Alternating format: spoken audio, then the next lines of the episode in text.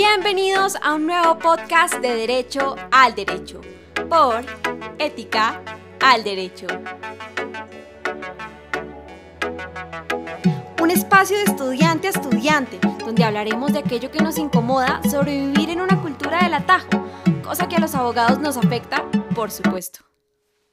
Hola a todos y todas, bienvenidos a un nuevo episodio del Derecho al Derecho por Ética al Derecho. Yo soy María Paula Vargas, tengo 19 años y soy estudiante de segundo semestre de Derecho de la Universidad Javeriana. Desde ese semestre hago parte del grupo del podcast Ética al Derecho, así que los estaré acompañando en más episodios en el futuro. Hoy me acompañan Violeta Brock y la doctora Lina María Céspedes. Hola Violeta, ¿cómo estás?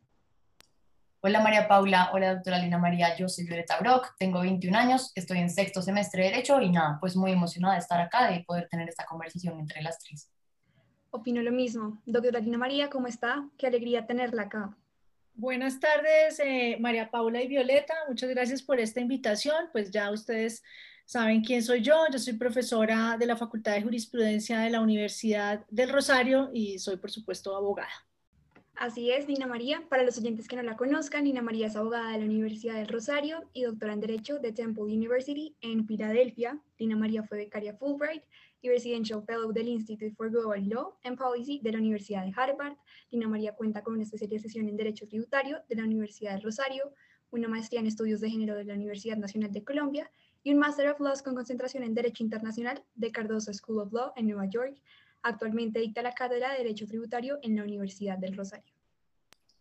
Bueno, en este episodio vamos a hablar un poco de la importancia de un enfoque feminista en la formación académica jurídica y las experiencias de Lina María en el tema. Además de esto, vamos a discutir sobre la contingencia del COVID-19 y sus efectos en la desigualdad de género existente en Colombia. En ese sentido, quisiéramos empezar de una vez con las preguntas y hacerle la primera a Lina María y es, ¿cuál cree que es la importancia de una educación académica con enfoque feminista dentro del derecho? Bueno, muchas gracias eh, María Paula y Violeta otra vez. Solo una precisión, no dicto derecho tributario, dicto derecho de obligaciones, que se llama el núcleo de derecho y género. Ahí tenemos ocho materias, ocho asignaturas. Es un núcleo que se aprobó el año pasado. Es una iniciativa conjunta de varias profesoras de la Facultad de Jurisprudencia de la Universidad del Rosario y eh, la idea es precisamente ofrecerle a los estudiantes en este momento una posibilidad el género esté completamente transversalizado a todo el currículo, digamos que eso sería ideal y no que fuera un núcleo no optativo, que genera, mejor dicho, que, que tiene a veces el, el peligro de que se convierta en un gueto, en un pequeño grupo de, iniciados e iniciadas. Entonces, bueno, y eso me lleva a, la pregunta de, Violeta, y esta pregunta es, digamos, muy pertinente. Yo, yo creo que hoy en día, más que nunca, los abogados y abogadas, em, y voy a hablar en femenino y espero que todos los hombres se sientan incluidos, las abogadas eh, deben tener una formación en género por cuanto el género nos permite ver Em, cosas que de otra manera estarían siendo invisibles, que serían invisibles. Y sobre todo en un estado como el colombiano, que tiene unos compromisos internacionales y nacionales de género tan definidos, es decir, el Estado colombiano desde su constitución y desde la ratificación de tratados como el Tratado de la Convención La CEDAW, el Tratado de Belém do Pará, ¿cierto? Tiene unas obligaciones de prevenir y erradicar la discriminación y violencia basada en género. Ahora, si el Estado tiene esas obligaciones, lo, primero que uno tiene que pensar es que sus abogadas estén formadas de manera que puedan afrontar tanto lo que es litigio con esa perspectiva como la prevención, es decir, los abogados y abogadas hacemos unos, unos ejercicios que tienen que ver tanto el litigio de derechos, pero también hacemos unas labores de asesoría y prevención de compliance muy importante. Y ahí es donde yo creo que no hay una formación integral si estas, estas nuevas generaciones de abogadas no salen con una formación en materia de género. Y a eso se une eh, recientemente la Corte Constitucional el año pasado, no me acuerdo el número de la sentencia de tutela, pero yo creo que ustedes sí se acuerdan muy bien de esa, ese debate que se dio respecto del lenguaje incluyente, ¿no? que, que, la Corte en una sentencia dijo, aclaración previa, voy a usar el masculino ¿no? en todos los sustantivos y eso indica que incluye lo femenino. Entonces formó un debate en medios, incluso a mí me entrevistaron. Esa sentencia, eh, eh, digamos, lastimosamente se perdió una oportunidad de tener, es importante, por supuesto, el tema del lenguaje. Y más allá del lenguaje, esta sentencia es temas de violencia basada en género, sea, temas propios que uno diría de derecho penal con temas de derecho civil. Porque imagínense que lo que aquí en esta sentencia se estudia son dos mujeres, son dos casos distintos que son acumulados. Es la sentencia 344-2020, gracias. Y esa sentencia, eh, estas mujeres eh, firman unos títulos ejecutivos a sus parejas o exparejas y los firman, según cuenta la sentencia, bajo el influjo, digamos, de una fuerza, ¿cierto? O coaccionadas, pongámoslo así, para no entrar en todos los, eh, digamos, eh, todas las eh, distintas acepciones que tiene fuerza en el mundo del, del derecho civil. Entonces, lo firman en unos contextos de coacción muy particulares, precisamente porque estas parejas han ejercido violencia en contra de ellas y después estos señores de maneras distintas terminan cobrándoles por medio de procesos ejecutivos esa, esa plata que se comprometieron a pagar. Y entonces la sentencia es muy bonita porque la Corte Constitucional dice que todos los jueces tienen que hacer un análisis de género. Óigase bien, claro que aquí hay unas preguntas durísimas. Tienen que hacer un análisis de género de cómo se obtuvo el título ejecutivo. Entonces, es una sentencia apasionante, creo que despierta también muchas preguntas en lo que tiene que ver con procesal civil, eh, muchas preguntas también lo que tiene que ver con, con el tema de contratos, etc. Sin embargo, es una sentencia que nos muestra la, mejor dicho, lo esencial que es, hacer, es tener este tipo de formación, porque además estas mujeres, cuando leemos los hechos, lo que vemos es que estas mujeres, además de que el Estado no les responde de manera adecuada en lo que tiene que ver en violencia basada en género, ¿no? Fueron a la policía, a la fiscalía, etcétera.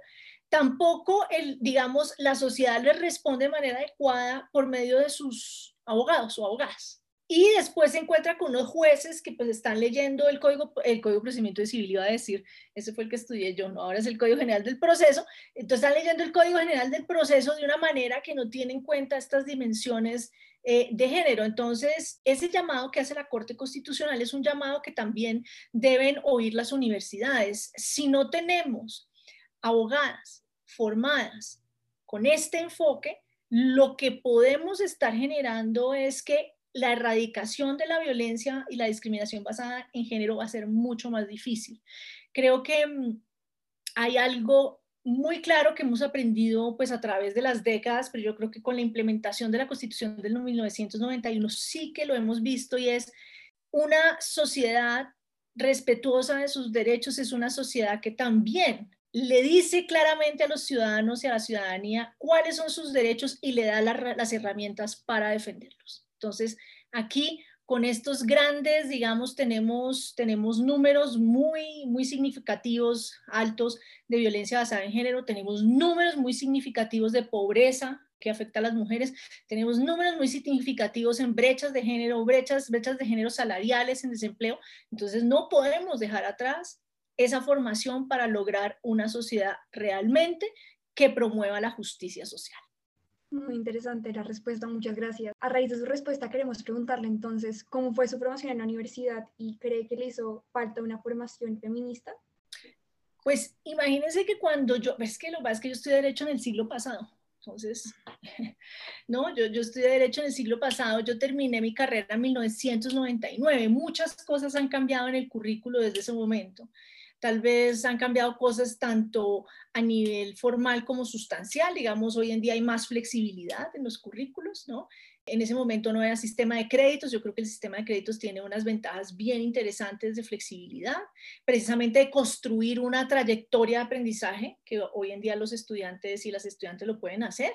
Y pues de manera sustancial, evidentemente, el, el, tema, digamos, lo que se ofrecía de manera sustancial, pues estaba muy lejos de algo, cualquier reflexión en temas de, de género. Es decir, eh, y yo realmente en la universidad creo que tenía intuiciones, el contexto que me hiciera hacer las preguntas relacionadas con este tema.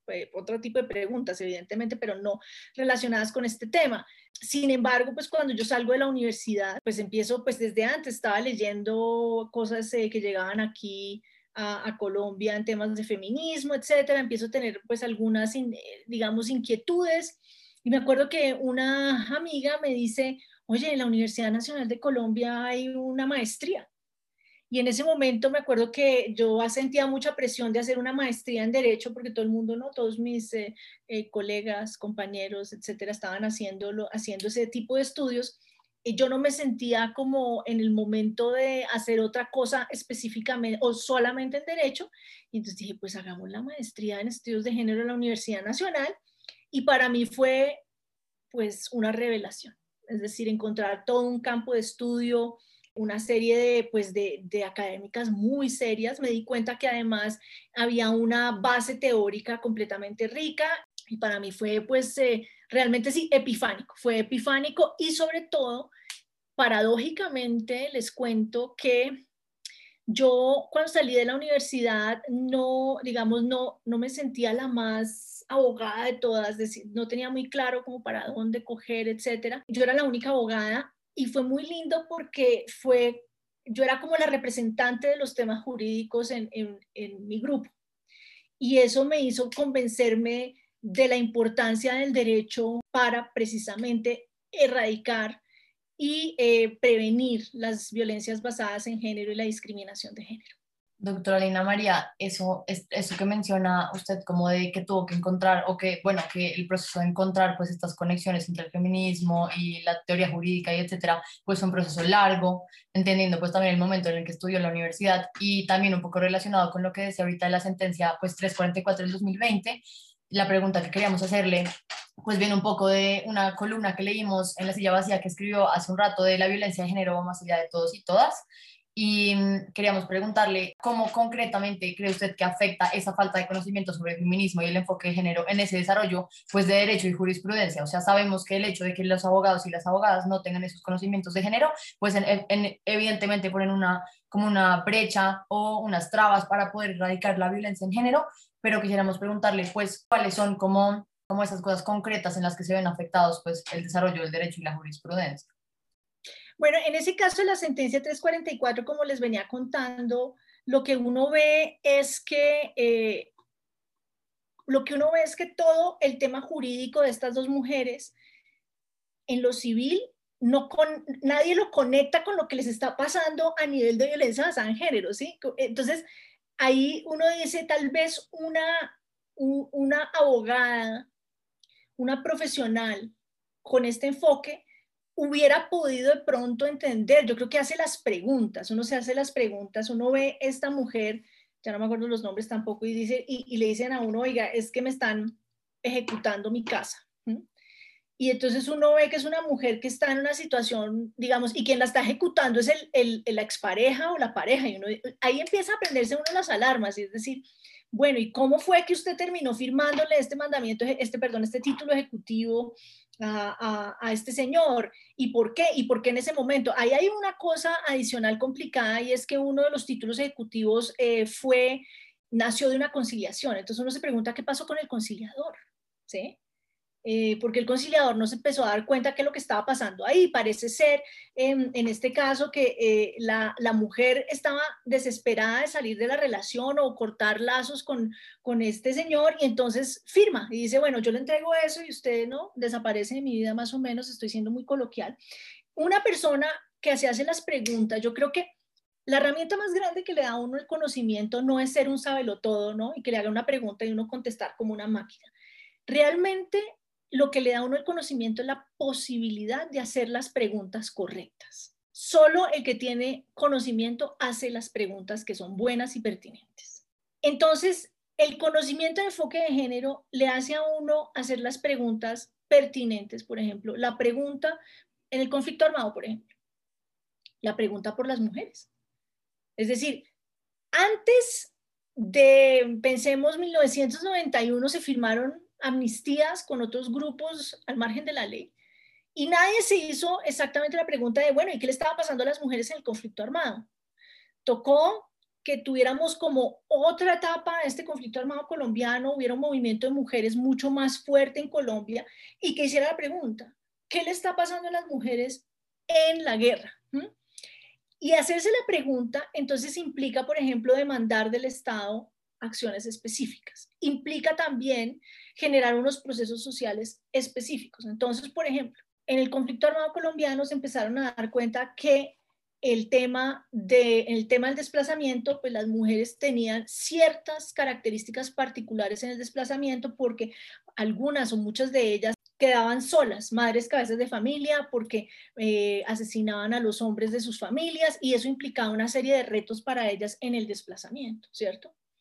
También, por ejemplo, los estudios de Donny Mertens, que son muy interesantes en desplazamiento, también se dieron cuenta que las mujeres en el desplazamiento tenían más capacidad para adaptarse a los lugares de recepción que los hombres. Entonces, el género también es hacerse la pregunta por los hombres, pero no solo como antes, que antes era, asumimos que todo es neutro, pero el neutro es bien masculino. Otra pregunta pertinente, por ejemplo, ¿qué, ¿en qué afecta no hacerse la pregunta por las mujeres específicamente hoy, eh, que lo estamos viendo hoy? Las jornadas laborales reguladas o pensadas alrededor de, todo el régimen laboral, Código Sustantivo del Trabajo, etcétera, etcétera, está pensado en un sujeto jurídico que no cambia pañales, no hace comida, ¿sí? Eh, no plancha la ropa, ¿sí? Entonces está pensado como, ah, de, 8 a 5. Y, y, ahí pues no tiene ninguna responsabilidad de nada. Es, eso solo pasa para generalmente los hombres, ¿sí? pero en el derecho laboral nadie dice las mujeres y los hombres. Entonces, lo que le da a uno el enfoque de género es esa capacidad de hacerse las preguntas necesarias. La pregunta, por ejemplo, de, bueno, entonces ese sujeto, ese sujeto jurídico neutro, en últimas es masculino, entonces, ¿qué hacemos? ¿Cómo podemos? Ah, entonces, por ejemplo, la otra pregunta pertinente en el derecho laboral que me parece importantísima y es, eh, no, pues excelente que las mujeres tengan licencia maternidad, pero entonces preguntémonos si la licencia maternidad realmente es buena o es mala. Y entonces lo que nos estamos dando cuenta es que, claro, es, es necesaria que haya licencia maternidad, ¿cierto? Pero entonces los empleadores perciben que las mujeres se hacen más eh, costosas en las edades reproductivas y eso también se debe a, por ejemplo, que el Ministerio del Trabajo en sus labores de inspección y vigilancia falla, falla, ¿sí? Entonces, ahí son las preguntas. Otro tema que me parece lindo, por ejemplo, que se ha ido debatiendo, eh, no sé en qué va la, la, discusión y es, bueno, por ejemplo, el tema de sucesiones, que eso ya pasó, ¿no? El tema de sucesiones, la, que si le debemos dar a la facultad a una persona, digamos, de entregarle todo su patrimonio a quien quiera y que no haya, ¿no? Órdenes sucesorales, ¿no? Eh, asignaciones obligatorias. Entonces, eh, uno en principio diría, no, maravilloso, la libertad, uno le deja su patrimonio a quien quiera, no sé qué, pero uno dice, bueno, ojo, ¿y las mujeres? ¿Qué va a pasar acá? Esta puede ser un arma que tenga un arma, pues no, eh, suena muy fuerte, pero puede ser, por ejemplo, más bien una estrategia que tenga un esposo para acabar o para limitar la capacidad de negociación que tenga una mujer en, en la familia o los hijos o las hijas. Entonces, eso realmente es lo que nos trae el enfoque de género y que es completamente necesario tanto a nivel de crear la ley, crear la norma, como en el contexto de aplicarla. Como mencionamos anteriormente, usted es profesora de la Universidad de Rosario, entonces nos gustaría saber desde su rol como feminista, abogada y educadora, ¿qué es lo que le parece importante enseñarle a los estudiantes y cuáles son las herramientas que ha implementado para poder enseñarle eso a sus estudiantes? Bueno, yo creo que lo primero que uno tiene que hacer como educadora, tú acabas de decir, me gusta esa expresión, en derecho, es que yo considero que el, el derecho primordialmente es un oficio. Claro, hay toda una, una, un quehacer filosófico alrededor del derecho, hay, teorías del derecho, evidentemente. Sin embargo, a mí lo que me parece más, digamos, primordial en primer lugar es que mis estudiantes sepan ejercer el oficio de manera responsable. ¿Y ese oficio qué es? Eh, yo creo que hay que recuperar por los otros y por las otras. Es decir, cuando uno le dan un poder es porque uno va a representar a alguien y va a hablar por ese alguien frente a los jueces, frente al Estado.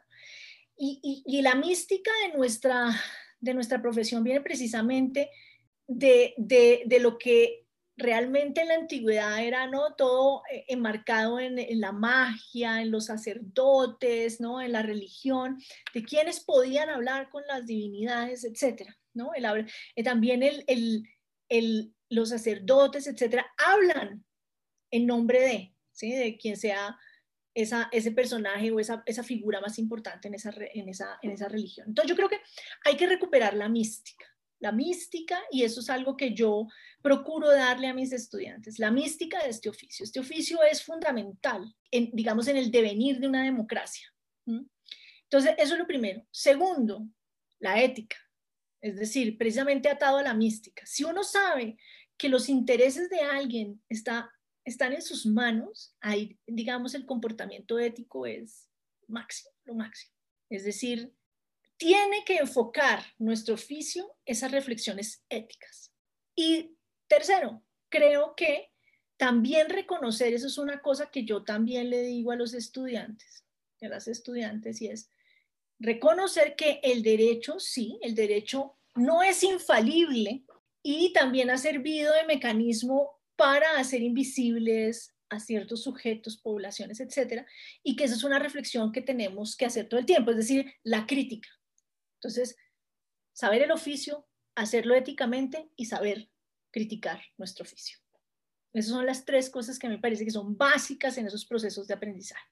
Muchísimas gracias, doctora. Eso que usted dice a mí me parece muy importante, más ahorita estudiando derecho. Yo en mis seis semestres de derecho me he topado y un poco con todo lo que está pasando ahorita también en Colombia, pues con eso de que el derecho no es, no es el último estándar de justicia y de bien y mal y que pues nosotros como estudiantes y personas que vamos a ejercer el derecho en el futuro, pues tenemos que ser críticos de eso y a partir de eso pues también tomar nuestras decisiones pues al respecto. Y ahorita también me gustó mucho lo que dijo en la, en la pregunta anterior con el tema como de pues involucrar los temas de género pues en el ejercer y en el aprender el derecho, porque pues obviamente es muy importante poderse hacer esas preguntas y entonces eh, un poco lo que llaman las feministas ponerse las gafas violeta, ponerse los lentes violeta y es uno, uno empieza a aprender feminismo y entonces encuentra en todas las cosas de la vida, pues situaciones que tienen que ver con eh, desigualdad de género, situaciones de poder, dinámicas, etcétera. Y ahorita con el tema del coronavirus, pues obviamente el coronavirus fue una situación, una coyuntura que afectó a todos, a hombres, mujeres, no binarios, de todo, pero pues no pudimos nosotras quedarnos como solamente con esa respuesta de que nos afectó a todos por igual, porque evidentemente no nos afectó a todos por igual y digamos, las mujeres se vieron muy afectadas también con la contingencia del coronavirus. Por ejemplo, eh, pues teniendo que trabajar, muchas personas, muchas mujeres perdieron sus trabajos, además con las obligaciones pues de la casa, del hogar, de los hijos, del cuidado, además los índices de violencia intrafamiliar subieron increíble en Colombia en los primeros meses de pandemia, son un montón de cosas que evidentemente afectan muchísimo a las mujeres y quisiéramos preguntarle pues cuáles son esos retos eh, como sociales y económicos que deja el coronavirus a las mujeres específicamente y a partir de eso, si usted cree que eso tiene algún lugar en la academia, en la educación superior, si hay alguna forma como de construir para poder solucionar o mitigarlos desde pues la educación superior. Bueno, eh, sí, evidentemente, el coronavirus, la pandemia de la, de la COVID que nos dice la Real Academia que tenemos que tratarla de femenino, de la COVID, 19 em, nos volvió a mostrar una situación que ya sabíamos, y es que en las grandes crisis las mujeres son como ese amortiguador de, la, de las crisis, es decir, pasó en la crisis del 2008, no pasó inmediatamente, la crisis financiera del 2008 no pasó inmediatamente porque los puestos que primero se perdieron estaban en el sector financiero, en los grandes, ¿no? en, las grandes jerarquías del sector financiero y estos eran puestos eh, generalmente pues para hombres, digamos, dominados por hombres, pero después, cuando vienen las políticas de austeridad de los países, las grandes perdedoras son las mujeres. Y digamos, esto se ha repetido eh, crisis tras crisis. Entonces, eh, digamos, lo que pasó en la pandemia de la COVID no es eh, algo inusual, es algo que pasa en las crisis. Ahora, ¿qué fue lo inusual realmente aquí? Y es que desde el primer momento fueron las mujeres, ¿sí? Porque la mayoría de los puestos que se perdieron vienen de los sectores donde las mujeres predominan También los primeros eh, negocios afectados son esos negocios pequeños que no tienen tanto capital, donde las mujeres están sobre representadas. Y también eh, tiene que ver con una crisis del cuidado. La, pandemia nos ha mostrado una cosa de la cual ya venían hablando varias autoras y es la crisis del cuidado. Es una crisis no solo de que el sistema em, en el que vivimos implicó la, digamos, la posibilidad de que las mujeres entraran a la fuerza laboral, pero los costos de la entrada de las mujeres en, la, en el mercado laboral fueron muy altos porque implicó que esas labores de cuidado y, domésticas no remuneradas fueran trasladadas a mujeres más vulnerables o que las mujeres tuvieran que asumirlas a, digamos, al precio de asumir empleos más flexibles que generalmente pagan menos o medios tiempos o informales. Em, yo siempre recomiendo aquí cuando hablo de esto un texto de una colega mía de los Andes que se llama Natalia Ramírez. Ella hizo una investigación eh, de mujeres eh, del sector textil, creo que es, y muestra cómo eh, en algunos casos unas mujeres consiguen trabajo en la formalidad, pero se tienen que salir y volver a la informalidad porque paradójicamente la informalidad no les da pensiones y eso, pero les da la posibilidad de trabajar en la casa, etc. También mi joven investigadora, en este momento estamos trabajando con mi joven investigadora precisamente en impactos de trabajo doméstico y de cuidado no remunerado en, la academia. Eh, nos inventamos ese proyecto antes de que llegara la pandemia y después llegó la pandemia y bueno, estamos como pues pertinente, terrible que esa pertinencia, pero bueno. Y por ejemplo, ella hizo en su trabajo de grado de pregrado una investigación del el trabajo informal en, digamos, en, en, algunos centros comerciales informales como los San Andresitos y eso, y donde hay mucha feminización precisamente porque ese estilo de negocio les permite a las mujeres eh, tener a sus hijos ahí. Eh, uno no lo va a ver en un centro comercial, en cambio, en este, este tipo de, de, de negocio informal, sí. Entonces, eh, lo que nos muestra la pandemia, lo que nos hizo la pandemia COVID fue como ponernos un lente de aumento. Y fue, o sea, magnificó todo esto, eh, no en el magnificar de exageró, sino finalmente lo vimos en toda su extensión, ¿no? Y vimos cómo eso que pasa en la casa tiene un impacto en lo público, en el mercado, que era algo que, que, le ha costado mucho a los economistas, incluso a, a, a lo, jurídico, a la, a todos los abogados y abogadas entender y es cómo están interconectados y eso se debe pues precisamente a cómo se pensó en su momento eh, qué era el hogar y el hogar está por fuera del mercado, el hogar el hogar estuvo en muchas dimensiones por fuera de lo jurídico, solo, solo se regulaba, digamos, la parte patrimonial, no sé qué, pero digamos, ¿cuánto nos costó en Colombia y en el mundo reconocer la violencia intrafamiliar como algo que debía ser castigado? Lo que hace la pandemia del COVID es realmente magnificar y, nos lo está poniendo en la cara y es decir, y nos está mostrando las limitaciones que tiene tanto el Estado como el mercado para tener, para ofrecer, para dar una oferta de cuidado eh, que sea pertinente a las necesidades de las mujeres. Y nos vuelve a poner en algo que las feministas socialistas ya habían dicho hace rato, 70, en los 70, diciendo, oigan, eh, eso que hablamos nosotros de la el patriarcado, de la discriminación, etcétera, eso no solo sucede por cuestiones de violencia sexual, no, eso también sucede por la división sexual del trabajo, por lo que se considera hogar, por lo que se considera que es economía, por lo que se considera que es producto, producción. Entonces, eso nos está mostrando la pandemia de, de la COVID y yo creo que es un reto muy grande, pero también al mismo tiempo es una gran oportunidad. Importantísimo lo que usted dice, doctora. Muchísimas gracias. Tenemos una última pregunta. Yo personalmente me quedo mucho con lo que usted dice sobre la importancia de tener profesionales en derecho que entiendan las situaciones que afectan a las mujeres y que también se cuestionen lo que es pertinente y que eviten presumir una neutralidad. En este orden de ideas queremos hacer una última pregunta que es, ¿qué consejo le daría usted a nosotras, abogadas, bueno, estudiantes de derecho que están formándose y quisieran aplicar los conocimientos feministas en su vida profesional. Las futuras abogadas. Muy bien, sí, pues es decir, ustedes la esperanza para, para nosotras. Es decir, yo creo que esto que ustedes están haciendo es una contribución. Yo creo que hay que desmitificar el tema del feminismo. ¿En qué sentido? Cuando digo desmitificar, no es quitarle importancia, sino ni volverlo un objeto de culto, ni volverlo un demonio, ¿sí? Ni que genere pánico, ni que genere culto. El feminismo es un sistema de pensamiento, como lo fue o lo ha sido el capitalismo, el socialismo, ¿no? Etcétera. Es, es un sistema de pensamiento que nos da categorías para entender la realidad, organizarla. Entonces yo creo que una de las cosas que yo invitaría, las invitaría a ustedes y generalmente invito a mis estudiantes, es lo siguiente, hay que estudiar el feminismo, hay que ver sus contradicciones, hay que ver sus ventajas y hay que ver también sus desventajas. Es decir, esto no es un sistema perfecto, esto no es un campo de conocimiento perfecto donde están todas las respuestas, no. Así como siempre decimos que el derecho, que solo con abogados y abogadas no se solucionan los problemas del país, lo mismo. Entonces, ahí yo creo que hay que reivindicar que el feminismo es un campo de conocimiento, que hay que estudiarlo y hay que reivindicar la transdisciplinariedad del feminismo. Tenemos que integrar a todas las ciencias para hablar de estos temas.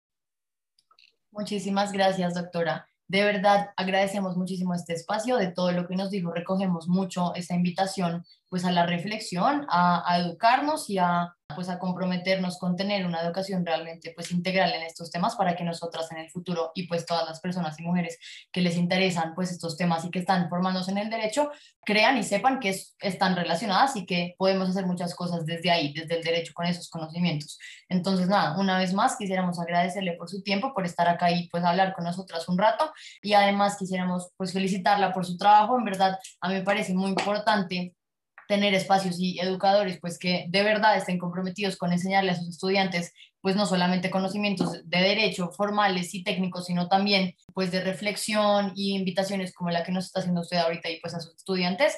Y también muy chévere y muy importante que en la Universidad del Rosario se estén dando esos espacios pues enfocados en género. Yo creo que eso también es un camino al que vamos a llegar, ojalá a todas las universidades y pues nada, otra vez muchísimas gracias. A los oyentes esperamos que les haya gustado mucho este episodio. No se les olvide que pueden dejar sus comentarios en, en el post de Instagram y nos vemos en el siguiente episodio del Derecho al Derecho. Muchas gracias por la invitación.